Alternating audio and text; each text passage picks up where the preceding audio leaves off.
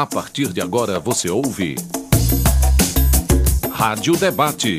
Uma produção do setor de rádio-jornalismo da Universitária FM. Apresentação Carolina Real. A forma como nossa sociedade lida com o envelhecimento define o lugar que damos às vivências e às memórias de pessoas idosas. A pesquisadora Joana Angélica da Costa lança esta ideia sobre os artistas e a valorização de seus saberes. Legado alcançado pelo tempo e pelo ofício da arte, costumeiramente esquecido ou invisibilizado, e que tem um potencial educativo imenso para novas gerações de artistas. Joana Angélica foca sua pesquisa nas narrativas de ofício de artistas idosos institucionalizados. Mas também podemos pensar a arte e o tempo através de outra abordagem, as histórias de vida e informação, tema de estudo do professor e pesquisador Henrique Beltrão. E no Rádio Debate de hoje, a gente discute sobre a arte e o tempo, promovendo um encontro entre esses dois pesquisadores e suas abordagens. E eles estão online com a gente. Eu gostaria de dar as boas-vindas a Joana Angélica da Costa, que é cantora, atriz e doutora em Ciências da Educação. Ela é autora do livro Sobre a Arte e o Tempo entre o Pensar e o Sentir, Narrativas do Ofício de Artistas Idosos, fruto de sua investigação de feito, doutorado feita em Portugal e que será lançado em Fortaleza agora em dezembro. Joana Angélica, seja bem-vinda ao Rádio Debate. Que alegria estar aqui na minha terra, estar de volta ao Brasil, estar na rádio universitária, estar podendo fazer esse momento, congregar com vocês. É, vocês não têm noção da alegria de estar aqui, especialmente na rádio universitária, no Rádio Debate, onde a gente possa falar um pouco sobre esse trabalho que eu venho desenvolvendo de pesquisa. Obrigada. Saudações à rádio, saudações, Carolina, e em especial Henrique Beltrão, que, eu, que está aqui e que é uma inspiração para mim. O Henrique, que é o nosso outro convidado, né? O Henrique Beltrão, que é poeta, músico, é radialista aqui na Rádio Universitária FM e é professor da Universidade Federal do Ceará. E como pesquisador, ele adota a abordagem Histórias de Vida e Informação, com a qual escreveu o livro No Ar, um Poeta, publicado pelas edições UFC, também oriundo de sua tese. Henrique, prazer conversar com você. Seja bem-vindo à Rádio Debate. Boa tarde, boa tarde, Carolina Real, boa tarde, Raquel Dantas, todos os colegas da Rádio Universitária, todos os ouvintes e muito especialmente boa tarde, boas-vindas a você, minha amiga Joana Angélica da Costa. Seja bem-vinda a esta terra e a sua. A gente está em casa, né? E, e, vamos lembrar então aos ouvintes que você pode acompanhar o nosso programa pelo nosso site, radiouniversitariafm.com.br ou você pode baixar o nosso aplicativo, Rádio Universitária FM 107,9, para o seu celular.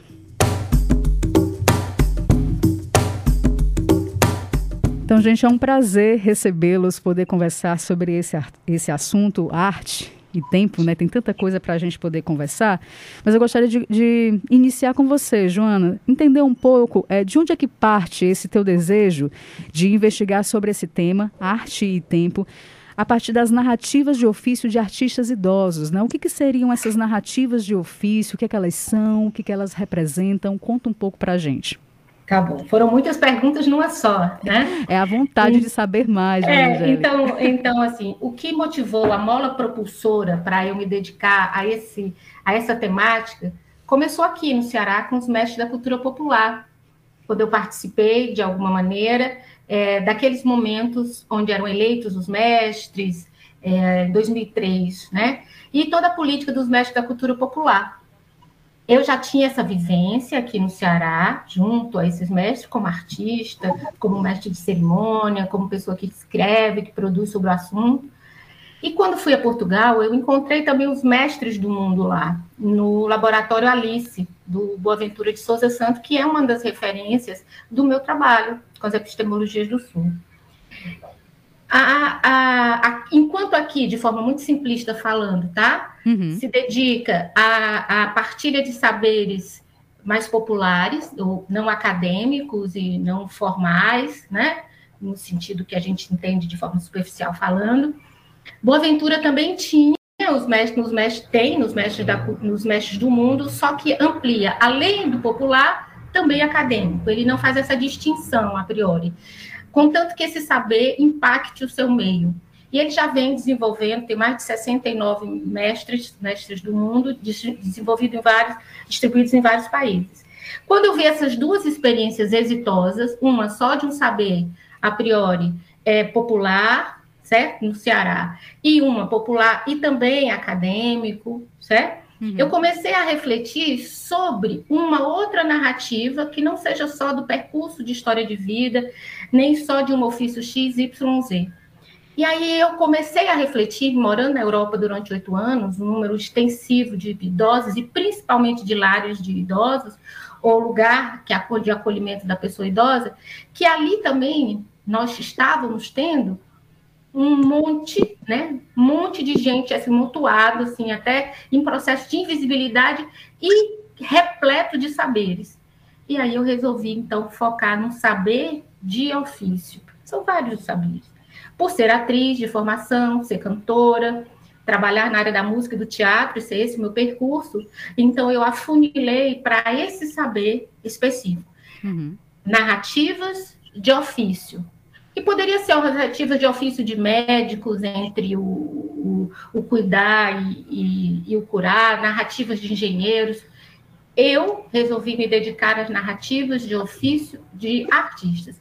E aí a gente começa a abrir vários, vários leques, e aí a gente vai associar, depois a gente pode falar um pouquinho sobre a educação mais na, do sentido e do sentir que a uhum. arte nos traz, perpassa para a coisa não só tão cognitiva, tão fechadinha nessas, nessas sinapses que a gente conhece de forma mais concreta, falando. Não sei se ficou claro eh, a sua pergunta. Não, ficou sim, Joana. Inclusive, a gente vai ter também a oportunidade, vou trazer alguns questionamentos ao longo do programa, justamente para a gente refletir esse sentir, para a gente trazer também alguns pontos que chamaram a nossa atenção durante a produção, que tem a ver com a temática do seu livro e da sua pesquisa, e que, inclusive, o Henrique, né, ele escreveu o prefácio do seu livro, é, e ele tem uma abordagem que me parece ser um pouco diferente da sua, mas que tem conexão, né? E aí é por isso que eu, eu lanço, é, Henrique, para você o questionamento sobre a sua abordagem, histórias de vida e informação. O que, que seria essa abordagem que você se dedica nas suas pesquisas, enquanto pesquisador, enquanto professor, e como essa abordagem dialoga justamente com a abordagem é, estudada e pesquisada pela Joana Angélica, que são as narrativas de ofício. Bom, Carolina, é, a, a humanidade ela, ela não esperou surgirem essas abordagens que a Joana Angélica e eu adotamos para narrar suas histórias. Né? Isso acompanha a própria história da humanidade. A gente conta a nossa história, a gente transmite saberes através disso. Né? E com a arte a gente alcança também a dimensão do sentido. Na, a, da mesma maneira que aconteceu com a, com a, com a abordagem da, da Joana, que a Joana adota, aconteceu conosco e adotamos essa abordagem, uh, que se chama, assim, História de Vida e Informação, porque a gente tenta compreender, através das narrativas de vida, os processos de formação das pessoas. A gente uh, faz, faz dessa, dessa, a gente chama de abordagem porque é, ao mesmo tempo, teoria e método né, de uhum.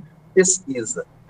A gente tem algumas diretrizes estão na Carta Ética da Associação Internacional de Histórias de Vida e Informação e Pesquisa Biográfica em Educação, ou seja, nós atuamos essencialmente no campo da educação, procurando entender a formação das pessoas.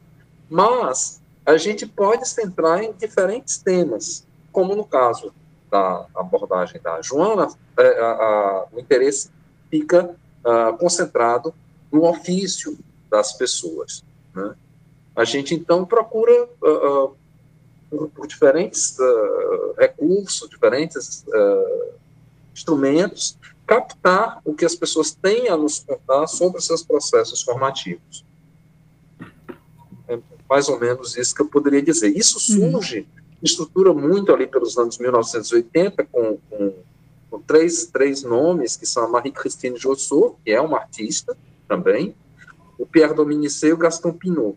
Mas depois vem vários outros, inclusive a Martine Lanibelle, que foi a pessoa que me orientou, fazerem as suas propostas, a, a, enriquecendo a, a, abordagem história de vida e informação, que está sempre pronta a ser ampliada, inclusive na sua dimensão estética, que uhum. foi por onde eu, eu trabalhei. Então, eu acho que o essencial a dizer seria isso, né? Depois eu posso detalhar mais. É, tem um, um, ponto que eu achei muito importante, eu trago aqui para a gente refletir. No trabalho da Joana Angélica, fala-se muito sobre a partilha desses saberes, né? Sobre o ofício da arte entre gerações, né? O, o conhecimento dessas, dessas pessoas mais velhas, desses idosos, né? Para as novas gerações de artistas. E isso me fez pensar sobre um preconceito muitas vezes camuflado na nossa sociedade, que é o etarismo, né? Às vezes você é novo demais para determinada coisa, o seu conhecimento é deixado à margem, e às vezes você é considerado velho demais, e aí o seu conhecimento, o seu saber, ele é invisibilizado, ele é desconsiderado. Por isso aí eu, eu, eu proponho uma reflexão para os dois, é que lugar é, a nossa sociedade tem dado à velhice no campo da arte, né? Como é que essas questões elas são vistas tanto pelos artistas mais velhos e mais experientes, quanto também pelos artistas jovens em formação? O que, é que vocês pensam sobre isso, Joana e Henrique? Bem, é, é tão é tão complexo, não é simples, né? Não é simples responder isso, né? Porque também tem a questão das culturas. Eu trabalhei especialmente com Brasil e Portugal, então, eu tenho que falar desse lugar, dessa cultura, uhum. de como essas pessoas percebem a arte, percebem as pessoas mais velhas, como elas se relacionam. Então, eu vou falar desse, desse dessa ambiência, que é onde eu posso me sentir um pouco mais confortável para falar, sabendo que elas, ela, existe uma paleta de cores da forma como, como, como se relaciona, mas existe uma coisa muito concreta, é essa questão da invisibilidade no que diz respeito aos idosos. Falando dos idosos, essa questão do etarismo, ele, se, ele repercute em tudo, não só no, no artista, como em todas as outras áreas. Mas trazendo para cá, para o nosso trabalho, é, existe uma questão que é muito muito evidente que tem um, um, conflito muito grande. É que quando a gente fala da arte, a gente fala do artista, a gente fala de visibilidade. Todo artista quer ser visto, quer ser aplaudido, quer ser fotografado, dar autógrafo, Sim. mostrar o seu trabalho. Então, ele vive, a própria existência do seu ofício está muito relacionado a, a, a mostrar-se, mostrar-se sobre o que fazer, como fazer, a, a diferença da sua arte, a peculiaridade da sua arte. E quando esses indivíduos que já vivem nesse processo, que é comum da sua existência como ofício, né? Entram de repente num processo de invisibilidade total, o impacto é muito maior do que outros outros fazedores de ofício, né? Uhum. É, eu não vou também ficar medindo o sofrimento. Cada um tem claro. seu processo de sofrimento é, é, é próprio, mas eu estou falando numa característica própria desse ofício, tá? E quando esse ofício ele está relacionado com as potências físicas, saber tocar um violão, se está com artrose nos dedos, como eu fiz um trabalho com a, com a, pianista lá em Portugal, que há muitos anos não tocava, mas a gente ensaiou uma música que mesmo com artrose ela conseguia fazer alguns acordes. Quando ele não pode mais fazer os acordes, quando ele não pode mais segurar o instrumento, quando o sopro já não cabe porque a respiração é pouca, quando todas essas potências físicas que se relacionam especificamente aqui falando da música, do teatro, que foi onde eu me dediquei um pouquinho mais, que a gente vai funilando, né? Sim. Entendeu? Quando essas potências ficam fragilizadas, ele morreu, ele deixou de existir, e aonde vem essa potência? Né? Uhum. Então, é nesse lugar que a gente traz, lança um olhar atento e amoroso, que é desse processo de construção dessa arte que, se, que depois ela sai pelos dedos, ela sai pelos braços, ela sai pela boca, mas ela já existe ali. E ela foi elaborada. E aí a segunda parte, falando da invisibilidade, a segunda parte dessa interlocução, o que nós temos visto, além do preconceito, do etarismo nas duas pontas, certo? é que no que diz respeito à arte, que é uma coisa que eu coloco com muito, muita atenção no trabalho, é esse saber, que é o saber da arte, ele passa muito pela experiência, pelo sentir os sentidos. E não é competência da universidade dar isso para ela, ela não tem competência no sentido como é que eu vou fazer um aluno, porque eu dou aula de música, de musicalização infantil. Como é que eu vou fazer um aluno sentir uma música? Eu não vou, não posso. Eu posso dizer o acorde, eu posso dizer como é que toca, eu posso dizer como é que faz aquela escala, certo? Uhum. Mas ela está em outro espaço, ela precisa de um outro lugar um lugar do sentir. E ele não vai acontecer enquanto a gente está elaborando metodologicamente as aulas, cumprindo o objetivo tal para fazer um, um, um, um, teste depois tal e para responder questionamento tal. Às vezes a gente até consegue, como professor, fazer um pouco disso, mas é, é muito tímido. E aí é que eu acredito e entendo que essa interlocução com esses que passaram pelo processo de construção de se fazer artista e do exercício de artista, eu acredito que essa interlocução vai poder aproximar esse gap aí, esse buraco aí, aonde na no, no saber da arte existe um, um, lugar que a gente, como formador na área de arte, né, temos uma dificuldade como universidade, como professor, estamos falando no sentido mais é, concreto do ensino das artes, se a gente puder dizer assim, porque é difícil chamar arte de um ensino concreto, né? Verdade. Eu não sei se eu consegui é, me fazer se eu fiquei, se foi claro a forma como eu me expressei para você. Não, foi, foi super claro, Joana. Inclusive, é, esse aspecto da formação, a gente também vai adentrar um pouco mais, né, refletir um pouco mais à frente. É, é um ponto também que chamou muito a minha atenção e eu tenho alguns questionamentos para fazer para vocês também, mas antes eu queria escutar do Henrique a percepção dele também sobre essa pergunta que eu lancei, né? O lugar na nossa, que a nossa sociedade tem dado à velhice nesse campo da arte, né? Como é que essas questões elas são vistas tanto pelos artistas mais velhos, mais experientes, experientes, como também desses novos artistas que estão em formação. Como é que você vê essa questão, Henrique? Olha, o que uh, eu acho que a Joana já, já, já, colocou bem a questão e ela estuda exatamente isso, né? Uhum. Eu posso falar da, da, da de, duas coisas uh, que me chamam a atenção. Uh, eu, eu percebo que iniciativas como a pesquisa da Joana e as próprias iniciativas que a inspira, inspiraram, né, com os mestres da cultura, né, com os mestres dos dois lados do, do, do Atlântico, né, em Portugal e, e, aqui no Brasil, notadamente no Ceará, dão a gente a esperança de que isso está mudando, ou seja, está reconhecendo mais nesses, nesses lugares a, os saberes, a experiência dos, que os artistas têm para legar para as novas gerações de artistas e para o público de uma maneira geral. Né? Então, isso me, me, traz alento.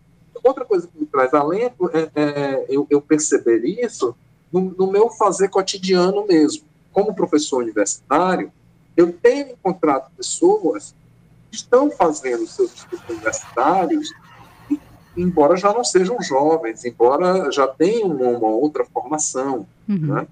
Assim como eu tenho me deparado com pessoas nas, nas entrevistas que eu faço na rádio universitária, artistas, inclusive, mas não só artistas, que são pessoas que já não estão, digamos assim, é, que estão, por exemplo, aposentadas, mas que por estarem aposentadas não deixaram de trabalhar com a arte ou com a ciência quando são pesquisadores. Eu tenho um, um, agora, agora a hora que eu acrescentaria só mais uma coisa, Carolina, se pois você não. me permite. Eu, eu acho que o etarismo assim como o preconceito linguístico, são dois preconceitos muito dissimulados e pouco enfrentados. Nós enfrentamos muito o racismo, a homofobia e devemos continuar a enfrentar. Mas eu acho que a gente tem que dar mais luz sobre a discriminação que há uh, a partir da maneira como a pessoa fala. Eu sou professor de, de línguas, né? Eu formo professores de línguas, que é o preconceito linguístico, tem várias manifestações, ou contra alguém por causa de sua idade seja porque ela é, é, é considerada velha demais ou jovem demais. Porque há também o preconceito nesse sentido. A pessoa às vezes não conseguir se colocar porque acham jovem demais uhum. para estar ali ensinando ou fazendo e, e, a gente tem tanto a aprender, né, Henrique? Essa tua fala me faz pensar também sobre quantas sociedades, né, outras culturas valorizam tanto esse saber, né, dessas pessoas mais velhas, essas experiências. Acredito que a gente tem muito é, o que aprender né, com essas outras sociedades. Assim, é, não sei se vocês podem até contribuir é, nessa perspectiva de pensar talvez a cultura africana, a cultura indígena, né, que, se vocês puderem também falar um pouco sobre é, o, o, tipo de características né, que são reforçadas por essas sociedades que a gente acaba não vendo muito bem aqui né, né no contexto atual que a gente está, no contexto que vocês estudam, vocês também conseguem perceber isso? É, falando da África, eu tive um tempo na África, especialmente em Angola, né? E eu já, já, em 2015, eu eu já li a respeito, e como eu estudei em Portugal, eu tive muitos, muitos colegas que são palopos, né, que são das comunidades africanas que falam língua portuguesa, né? Uhum. E, e, é claro que a gente vai conhecendo como é que eles, como é que eles se movem. E eu achava muito interessante, porque as, eles, eles, os meus colegas né, do mestrado e do doutorado, eles às vezes se referiam às pessoas mais velhas como minha tia, com uma, com uma e até algumas pessoas que não conheciam muito, diziam, eu não sou sua tia, e ficava, né? Mas era um jeito que eles queriam dizer de, de aproximação, era uma forma de dizer, eu, eu, eu quis entender que eles respeitavam, que era uma hierarquia, existia uma hierarquia, e uma hierarquia que, de, além do respeito de afeto, né? Uhum. Então, eles, eles se relacionam assim. Quando eu estive na África, como eu disse, especialmente em Angola, eu vi muito isso na relação com os pais, com os sogros, as sogras, sabe? É muito, muito interessante como eles respeitam a opinião, e, mas é isso, eu estou falando de um lugar específico, né? A gente não pode, a África é enorme, e eu até cito um filósofo africano que fala que quando morre um, um, um idoso africano é como se morresse uma biblioteca, né? Acabasse uma biblioteca. Existe ali um patrimônio, como eu digo, um patrimônio material ali dentro, né? que foi uhum. junto. Então, se a gente puder beber desse material, não no sentido consumista, né? No, mas conseguir se iluminar com tudo isso, é, eu acho que é o nosso grande ganho como sociedade nesse processo. Então, as sociedades mais utilitaristas como as nossas, né? ela já, já trata o idoso é, de outra maneira. Se ele tem funcionalidade, se ele tem função para esse momento líquido que a gente vive, para essa coisa rápida, ótimo. Uhum. Se não tem função, descarta. É. Então, quando uma sociedade é muito funcionalista e muito voltada para o patrimônio material do corpo, da beleza, do, é, da juventude, da eterna juventude, quando essa é a luz que se joga para a sociedade, mais distante fica é, é, contemplar esse, esse patrimônio mais imaterial.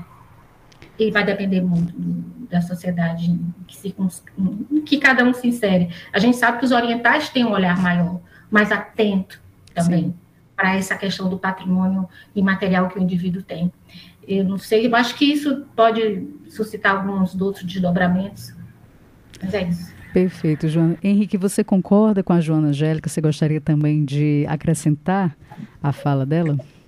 Concordo, concordo. Esse pensador que ela cita, eu, eu, eu colhi essa citação para colocar no prefácio que eu escrevi, né? que é o Amadou Ampateba, que diz, em África, quando morre um ancião, é como se abrisse uma biblioteca. Essa, essa citação fixada pela, pela Joana Angélica me tocou muitíssimo, não é? Mas é, ela fala com muito mais propriedade, né? porque ela conhece a África, não é? E eu, eu sei, porque convivo com pesquisadores daqui que estudam né, a, cultura indígena, né, como Babi Fonteles, a, a Suênia Honorato, né? Eu sei que é dado realmente às pessoas uh, mais idosas um lugar de, de, de destaque na, na, na, cultura. Né? Essas pessoas são aquelas que são escutadas quando se tem de decidir alguma coisa sobre a comunidade, ou quando há divergências, são elas que vão deliberar. Né? Eu noto também, uh, agora já trazendo para nós, para nossa cultura cearense, que nós agora passamos a reconhecer mais eu estive recentemente assistindo uma apresentação com Descartes Gadelha, cercado por muitas pessoas ilustres, mas numa posição de destaque que ele merece como escritor, um músico, artista plástico que é. Né? E nós temos outros nomes, como a Pet, que é uma, é uma pessoa extraordinária, fundamental na nossa música. Essas pessoas estão sendo mais reconhecidas, né? E eu fico é, é feliz com isso, mas acho que há ainda muito mais a ser feito em termos de pesquisa, como a Joana Angélica fez, em termos de espaço na mídia, como a Rádio Universitária faz, né? e, e no âmbito artístico em si. Devemos abrir mais espaço para esses que têm, sim, coração mesmo da arte que fizeram ao longo de toda a vida. Eu tenho eu algum... queria. Pois não, Joana já. Posso falar. acrescentar? Claro. É, eu, eu sempre digo de que, que não adianta todas todas nossas nossas pesquisas, as nossas teorias, se a gente não transforma em ação cotidiana. E eu estou sempre, até tem uma assinatura no meu e-mail que eu digo que seja aquilo que você diz, sabe? Seja, seja mesmo, né? Uhum. Que é atribuído a Gandhi, né? Mas, assim, é, eu, eu, só, eu, eu convido que nós, nós, indivíduos, assim, esteja, tenhamos um olhar atento, cotidianamente. Digo isso, eu fiz uma despedida em Portugal. Oito anos de Portugal, eu fiz uma despedida na Casa do Brasil. É, na sexta-feira, cheguei aqui sábado. E eu tenho o costume de fazer um sarau de poesia, onde vão muitas pessoas, e que é um sarau que já começou aqui, foi para a África, foi foi, foi para foi para Inglaterra, fiz na França quando tive com o Henrique, o, o Sarau Pão Poesia, na época da pesquisa dele. E aí tem muito jovem, muitas. E tem uma senhora que de vez em quando vai, a mãe de um deles, né? E nessa festa, ela estava lá. E ficou nítido que ela estava sentada sozinha. Porque o filho saiu para conversar com fulano, a outra saiu para conversar com cicrano, a outra saiu para conversar com beltrano, e ela ficou só sentada na, na, na das, da roda das mesas, ela estava só. Né? Uhum. Claro, eu já, já estou nesse teu processo, venho nesse processo, chamei o meu amigo, filho, e disse: sua mãe está só. Vai lá, traga ela para cá, vamos chamar alguém para sentar com ela, se ela não pudesse deslocar temos tantos aqui que gostaria de conversar com ela, ela é tão, ela é tão agradável. Aí ele ficou assim, é. Aí, aí eu fui ali, fulano, depois tu senta lá, fica conversando com ela, já que ela não pode se deslocar. Vamos fazer um rodízio das cadeiras, gente. Uhum. Eu estou falando de, de, vida, vida cotidiana. Eu, eu, eu fico muito ressentida, não gosto dessa palavra, quando eu vejo muitos de nós produzindo tanta coisa linda, mas fazendo nada com o que produz, de forma concreta, no cotidiano. Certo? Então, fica aqui um, uma parte, é, mas que acho fundamental para que a gente possa realmente transformar, é, se transformar, transformar e fazer parte desse movimento que a pesquisa impulsiona. Joana Angélica, você falou, você tocou num ponto que me traz algumas reflexões e que eu vou trazer no segundo bloco do nosso programa, porque eu preciso fazer um, um, um, curto, curtíssimo intervalo. Vocês vão piscar, vai dar tempo de beber uma água e a gente volta, porque são 30 segundos, e a gente volta no segundo bloco, continuando a debater a arte, o tempo, narrativas de vida e de ofício de artistas idosos. Voltamos em instantes. Rádio Debate. Estamos de volta com o Rádio Debate, hoje discutindo a arte e o tempo, narrativas de vida e de ofício de artistas idosos.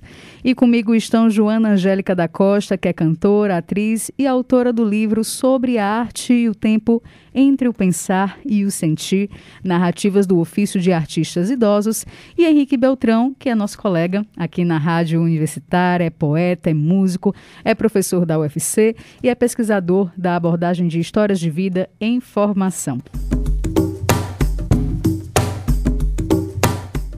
Joana, Henrique, a, a gente terminou o primeiro bloco e a Joana trouxe muito sobre essa experiência né, que ela teve é, lá em Portugal.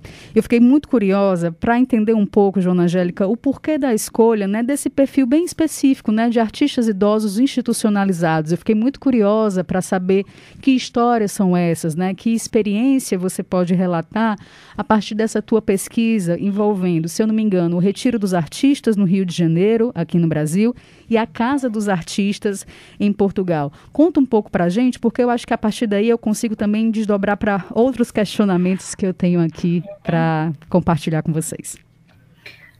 Bom, meu caminho vem da, vem da arte, né? Então, como atriz, cantora, professora já no Brasil, já transitava nesse, nesse universo da arte.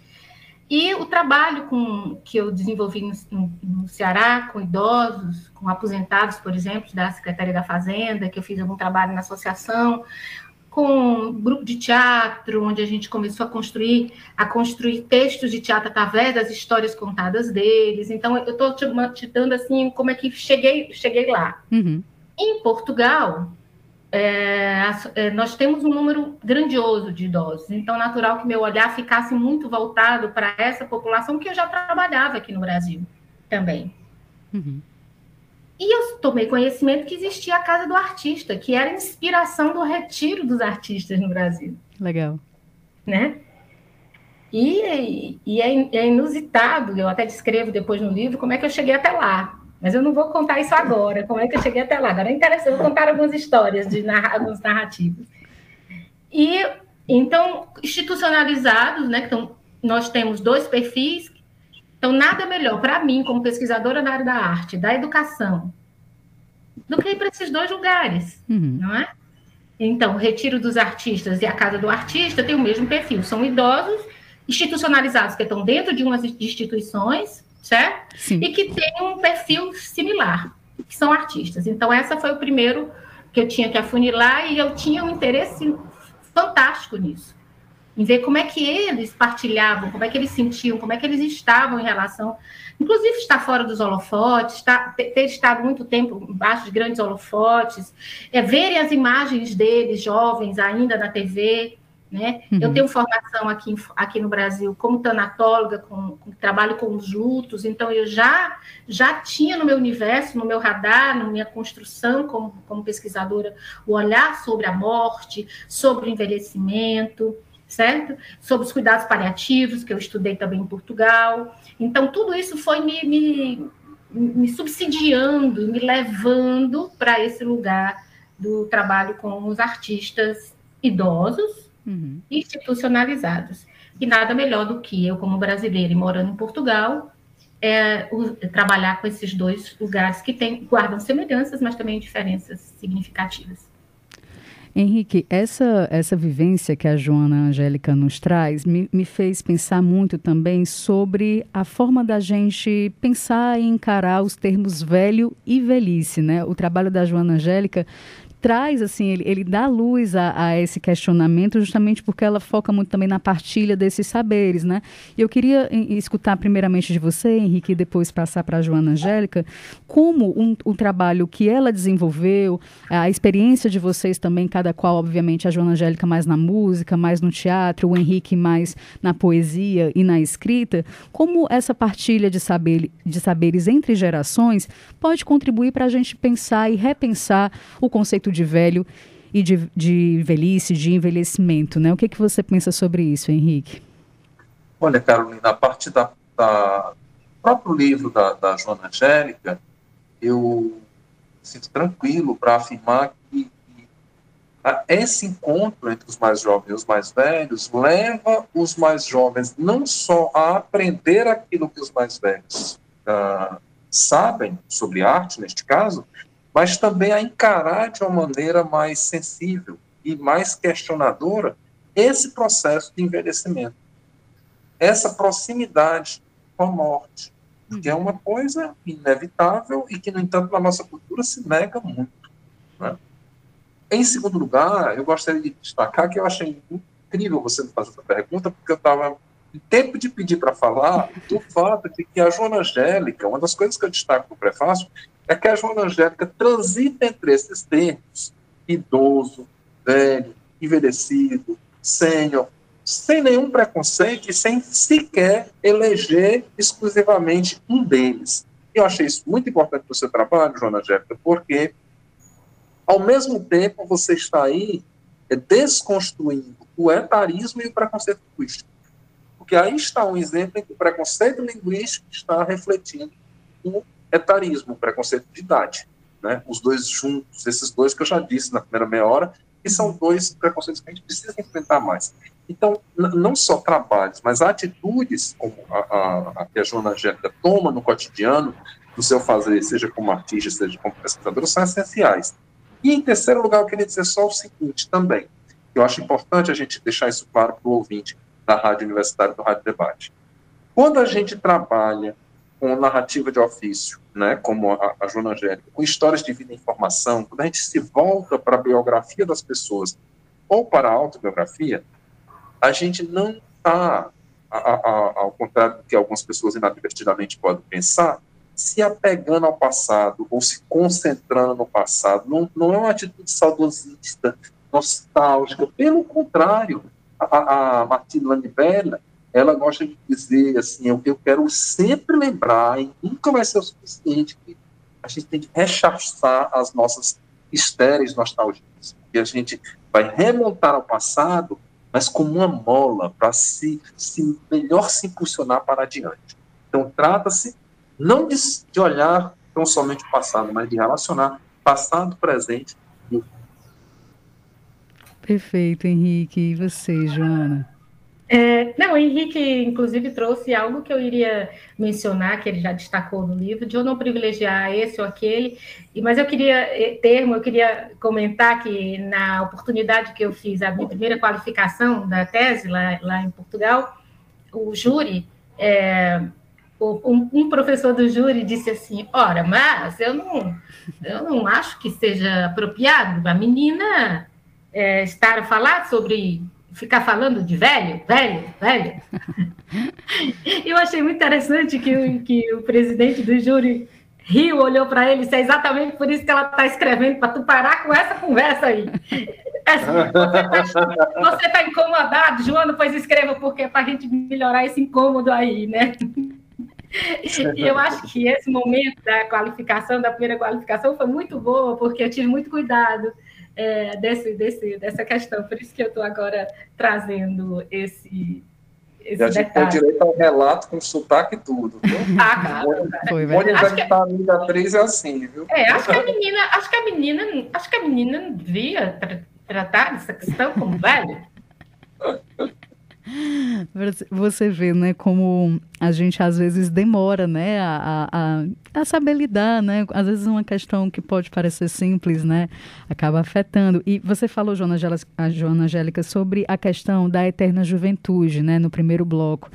E aí eu, eu fico pensando que, querendo ou não, quando a gente pensa no ofício da arte, né, quando a gente pensa na música, no teatro, é, existe muita questão estética, né? Eu não sei como é que esses artistas idosos acabam lidando com isso, mas também os, os, artistas novos, né? Você chegou a comentar sobre esse medo e essa angústia, né?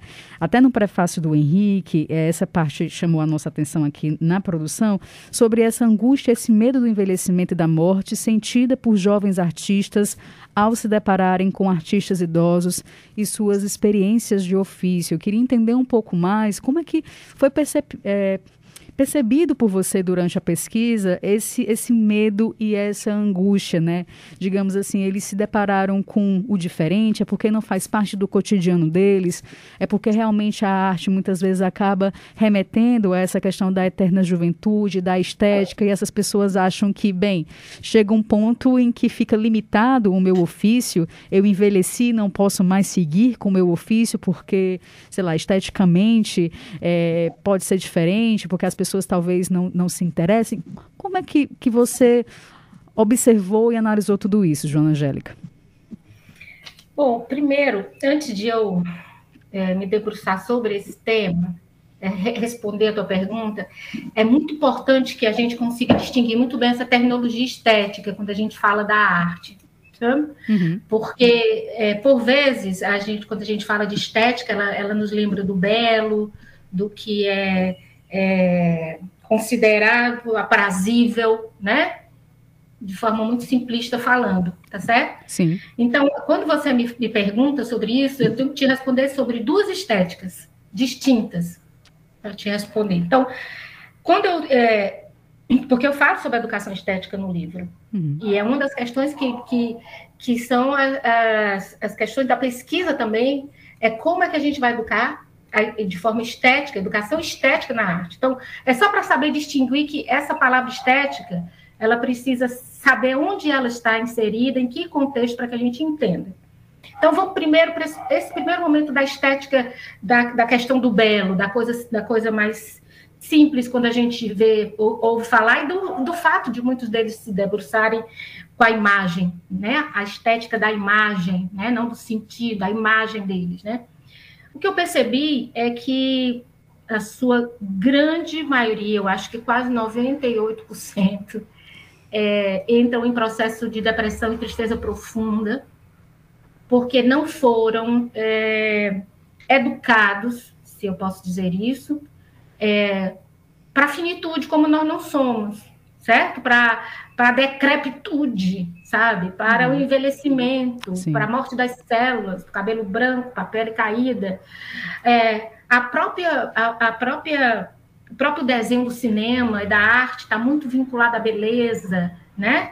a, Perfeito, a, né? a, jovialidade. Nós, brasileiros e os portugueses não são diferentes, estão muito vinculados a essa questão do, de, de ter silicone, de, de botar botox no, na boca, de andar com cílios postiços. Então, a gente está sempre reforçando. Estou falando dessa estética aí, tá? Certo, perfeito. Essa estética que, que, é, que é diferente dessa outra que eu vou, vou seguir. Então, a, a pesquisa me mostrou como eles não estão preparados, nem os velhos, considerados velhos, envelhecidos, nem os jovens que entraram em processo de, de ficarem angustiados e apavorados depois da interlocução, depois eu posso falar como é que foi a interlocução e, alguns, e algumas narrativas dele, de dizer, eu agora que dei conta é, que ele sou eu amanhã, né, professora?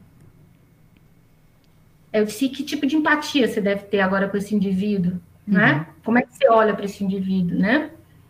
Então, é, não foi uma experiência e um resultado que eu possa dizer que essa área, dessa, é, é, esse universo estético, o olhar deles foi confortável. Não, foi sempre muito, muito, muito desconfortável. Inclusive na sua obra de arte, a maioria acha que ela perdeu o sentido, talvez não seja mais valorizada, porque a cultura mudou, porque o que se valoriza é isso, aquilo, aquilo outro. Poucos, é, pelo menos na minha pesquisa, Sim. certo? É importante deixar isso muito claro. Poucos é, consideravam a sua arte ainda, seu ofício da arte ainda algo de valor quando falamos dos idosos, em especial, sobre si mesmo. Henrique, é, essa, você, eu vi no seu prefácio né, sobre essa questão da angústia e do medo, porque isso deve ter chamado a sua atenção também, não? Quando você é, se deparou com a pesquisa da Joana Angélica, eu queria que você falasse também sobre o, o teu sentimento, né? Quando você é, conseguiu identificar isso na pesquisa da Joana Angélica e aproveitar e já fazer um, um outro questionamento para vocês, é que onde é que essa partilha, essa partilha de saberes é, entre gerações, entre idosos e novos artistas de informação, ela deve acontecer? Seria nas universidades? Né? Seria nos espaços de formação? Esses espaços de formação, eles têm proporcionado esse diálogo? Porque, a, leigamente aqui falando, né, me, me parece assim que, que falta né, esse encontro é, durante a caminhada, a formação desses novos artistas com essas pessoas mais velhas, mais experientes, que muitas vezes a gente até comentou aqui, são invisibilizadas, ficam mais à margem. Então, queria saber primeiro de você, Henrique, sobre a tua percepção e também sobre esse questionamento é, de onde devem acontecer as, essas partilhas e depois passar para a Joana Angélica. Bom, de fato, me chamou muitíssima atenção na, no trabalho da Joana Angélica é, desde o título, né? Sobre a arte, o tempo, entre o pensar e o sentir. Então, ela vai, através das narrativas da ofício desses idosos, refletir sobre essas, essas duas dimensões que são essenciais, o, o, o pensar e o sentir, e essa, essas, dois, essas duas questões que são fundamentais, a arte e o tempo. Quando essas pessoas se encontram, então, o que eu percebo, a partir do que ela própria disse, a partir da leitura do livro da Joana Angélica, né, é que é, é, essas, essas, essas instituições em que eles se encontram poderiam ser lugares abertos para esses diálogos intergeracionais. Será que, que assim fazendo, os, os, os, idosos não poderiam dar uma contribuição e, ao mesmo tempo, as pessoas darem também uma contribuição aos idosos no convívio entre esses dois, essas duas, uh, essas pessoas, que são o jovem e o idoso, não é?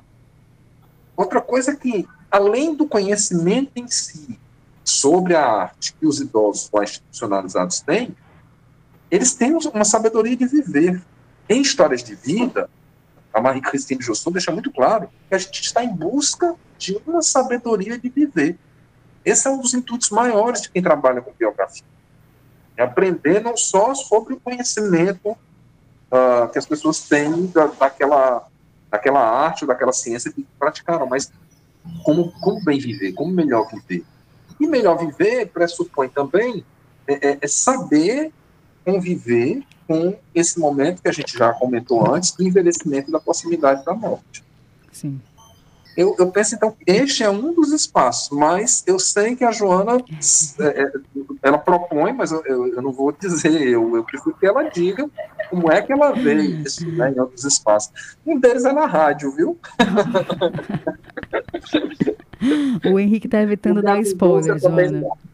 É, é, é, é. Bem, eu posso até puxar a sua pergunta sobre estética para fazer um link com essa outra questão. Claro. Em Portugal, eles têm um programa para educação infantil chamado PEA, que é o Programa de Educação Estética para as crianças. Parte do princípio de que as crianças devem ir a museus, a teatro, assistir espetáculos, para que eles possam experienciar a vivência de ter contato com a arte, sentir essa arte conhecer essa arte. Então, não passa pela uma educação cognitiva, certo? No sentido mais estreito da palavra. Uhum. Eu não vou assistir uma peça para ver o texto, não vão, né? É, uma orquestra para ver a melodia, mas vão sentir, entrar em contato com isso. Então, esse é um programa da educação infantil em Portugal. Mas esse programa não se estende para os cursos de licenciatura de arte. E como eu fui aluna da UES, do curso de música, embora tenha, não tenha concluído o curso de música, fui aluna de teatro na Universidade Federal. É, esse eu concluí, tá? e, sendo, e tendo especialização em arte e educação, eu tenho visto que nós temos uma, um lugar aí onde essa educação dessa estética, do sentido, dos sentidos, não existe na educação artística, na educação da arte. A gente está muito mais no exercício laboral do, do trabalho artístico e cognitivo uhum. do que no sentir, porque nós somos a sociedade, que eu falo muito do Francisco Duarte Júnior, que estamos anestesiados, né? Para essa, essa coisa do sentir. E ela passa por essa educação estética, que é outra estética que eu, que eu que eu estava falando uhum. do início, a gente agora está. E aí eu vou trazer o lugar, que é o que você perguntou. Veja, quais são, são as conjecturas e são as minhas que eu proponho depois na minha, na, no meu trabalho. Se os museus, se os teatros, certo? podem ser lugares de visitação para a educação estética, galerias de arte, certo? Por que não um espaço que é repleto de tesouros vivos, como a gente usa a, essa linguagem aqui no Ceará, de conhecimento sobre a arte pode, não pode ser também um espaço de educação estética? Fora dos muros da escola, assim como exatamente fazer com que essas pessoas saiam dos muros da escola, possam conhecer os espaços, os lugares onde as pessoas trabalharam seus espaços. Ouvir, eu fiz isso, eu peguei os alunos do curso de cinema e teatro de Portugal, de licenciatura, e os levei na interlocução com os artistas da Casa do Artista. Eu não pude fazer isso no Brasil, porque fiz meu doutorado todo custeando sozinha. Ainda tentei algum apoio do Brasil, mas não consegui, de modo que eu, não, que eu tive que mandar uma pesquisadora para fazer isso por mim. Então, não pude fazer eu essa interlocução. Eu só uhum. fiz parte da interlocução no Brasil. Mas é, esse contato, essa educação estética que pode ser fomentada a partir desse encontro. É quando o, o artista, como eu, eu presenciei e relato em algumas partes do livro, se emociona ao falar sobre como ele improvisou tal coisa. Uma figurinista e atriz que, que rasgou uma roupa no, espetáculo e que, sem querer, foi rasgou a roupa, mas que conseguiu dar a volta, como eles chamam, pegando uma manta num sofá, certo? E fazendo texto enquanto amarrava a roupa em si, porque além de, de atriz, é figurinista. E eu vi os alunos de figurino lá, assim, como conseguiste fazer isso? Entendeu? Né? Então, isso aí emociona, isso aí vê a potência. Então, é, são, são elementos que a universidade, né, que a sala de aula, com o modelo que a gente tem, que é um modelo muito cheio de caixinhas, a gente fica tentando sair das caixinhas, mas eles empurram a gente para a caixinha, por uma necessidade de legitimar esse saber, por uma necessidade de validar essa forma de saber, entendeu? Pede que a gente fique lá clausuradas.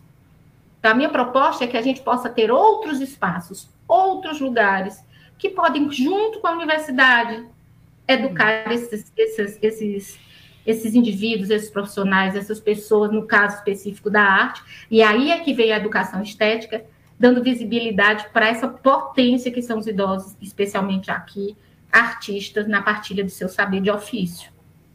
A gente já está se encaminhando, né, infelizmente, para o final do nosso programa. Antes de eu saber mais informações, Joana Angélica, sobre o lançamento né, do, teu, do teu trabalho, do teu livro aqui em Fortaleza. Henrique, eu fiquei muito curiosa porque a Joana Angélica fo foca né, na música, no teatro, né? Ela falou aí sobre a interlocução que ela fez com os estudantes da universidade do campo do cinema, né, do audiovisual e do teatro. E você, como escritor, até onde eu sei, não tem um, uma graduação, né, um curso de graduação superior específico para ser um escritor. Né? A gente tem letras, por exemplo, você é professor do curso de letras aqui na universidade. Mas como é que fica a tua percepção em relação a esses espaços né, de interlocução? Se, por exemplo, para ser escritor a gente não tem uma graduação específica, como é que você vê também esses encontros né, fora da universidade, no teu campo dire é, diretamente falando, né? É, Carolina Real, eu, eu, eu gostei muito da pergunta, porque é, de fato é, é, algo que eu cito, inclusive no meu livro, no Noir um Poeta, né? não há uma escola formal, uh, não há uma formação universitária como escritor. Eu, ah, eu acredito que isso pode haver. Hoje a gente já tem algumas pessoas que propõem uh, cursos de, de criação, né, de expressão escrita, uh, não estou falando daqueles cursos de redação, mas de, de algo voltado para a literatura propriamente dita. E há até pessoas em pós-graduação que já propõem. Uhum. Eu acredito que isso pode ser criado, não é? Porque no, no, caso do escritor, sim, um movimento contrário, né? No, no caso da maioria dos, dos, dos, artistas e das outras pessoas, elas precisam de outros espaços de formação que não aquele academicamente estruturado. No caso do escritor, nos falta esse, esse, esse espaço. Nos dois casos, é preciso que a gente faça algo que na obra da, da, da Joana Angélica fica muito claro, que é a, é a, é a associação íntima né, é, é, é, amalgamar o pensar e o sentir. Veja que está desde o título dela, né? Ela fala sobre a arte e o tempo, digamos de passagem, né, que a arte ela é capaz de expressar aquilo que, que, a linguagem cotidiana não consegue, o pensamento não consegue, não é? que a linguagem acadêmica não consegue. Isso se aprimora com o tempo. E, e com fazer que estejam bem juntinhos, pensar e sentir. Porque pensar não, não, não, há uma, não, há, não deve haver uma supremacia do pensamento sobretudo na formação de, de artistas, como é o caso do trabalho dela. Uhum. Lá no, no, no Ar um Poeta, o meu livro, eu, eu costumo brincar dizendo que aquelas páginas todas que eu escrevi mostram isso, né, que pensar e sentir estão juntos, deveriam estar juntos na formação da pessoa, e não só a parte cognitiva, e tudo isso poderia se resumir com o verso do Fernando Pessoa. O que me sente está pensando. O que me sente está pensando. Uhum. E é assim. Gente, é, eu vou pedir as considerações finais de vocês. A gente tem agora os três últimos minutos do programa. Joana Angélica, eu queria é, primeiro te agradecer e, e, falar, e pedir também que você convide os nossos ouvintes a conhecerem um pouco mais do teu trabalho e a participarem né, dos lançamentos, né? Porque eu vi que tem mais de uma data para os lançamentos do teu livro. Tá bom. Bom, então sobre o lançamento, é, dia 8 é uma quinta-feira, estaremos no Polo Gastronômico de Sabiaguaba, às 17h30. Na oportunidade, eu, eu também, como cantora, vou, vou cantar é, com dois valiosos músicos e, em seguida, apresentar o livro. E vamos ter um momento de autógrafos, de conversa sobre, sobre esse, esse percurso. E dia 14, na editora Radiadora, do Henrique Beltrão e da Roberta Laena, que estão, que são os que seguraram esse sonho comigo, transformando em livro. nós vamos fazer também um lançamento, não estou segura ainda do horário, mas vou divulgar nas, nas, nas redes. Então, serão dia 8 e dia 14 deste mês, eu espero todo mundo lá.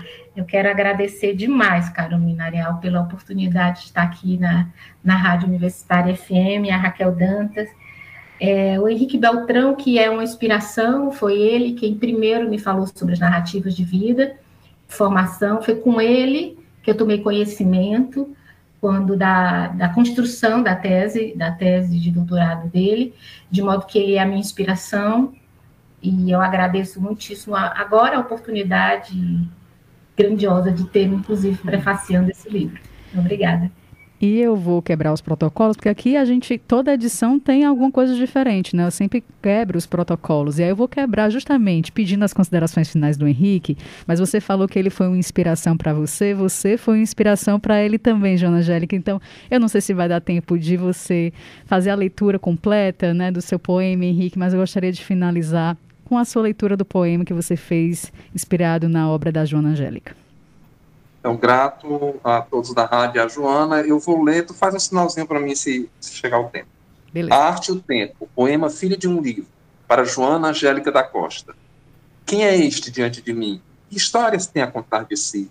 Como se tornou quem vejo aqui? Seus sonhos tiveram qual fim? Que projetos realizados viraram lembranças? Que parte guarda de quando ainda era criança?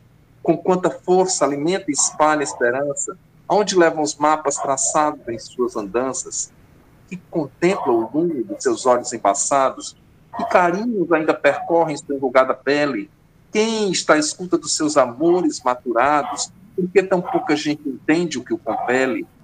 Leio lentamente as linhas de sua narrativa. Sua história toca de outros com tanta chama. A palavra de um diz um tanto de todos. É viva.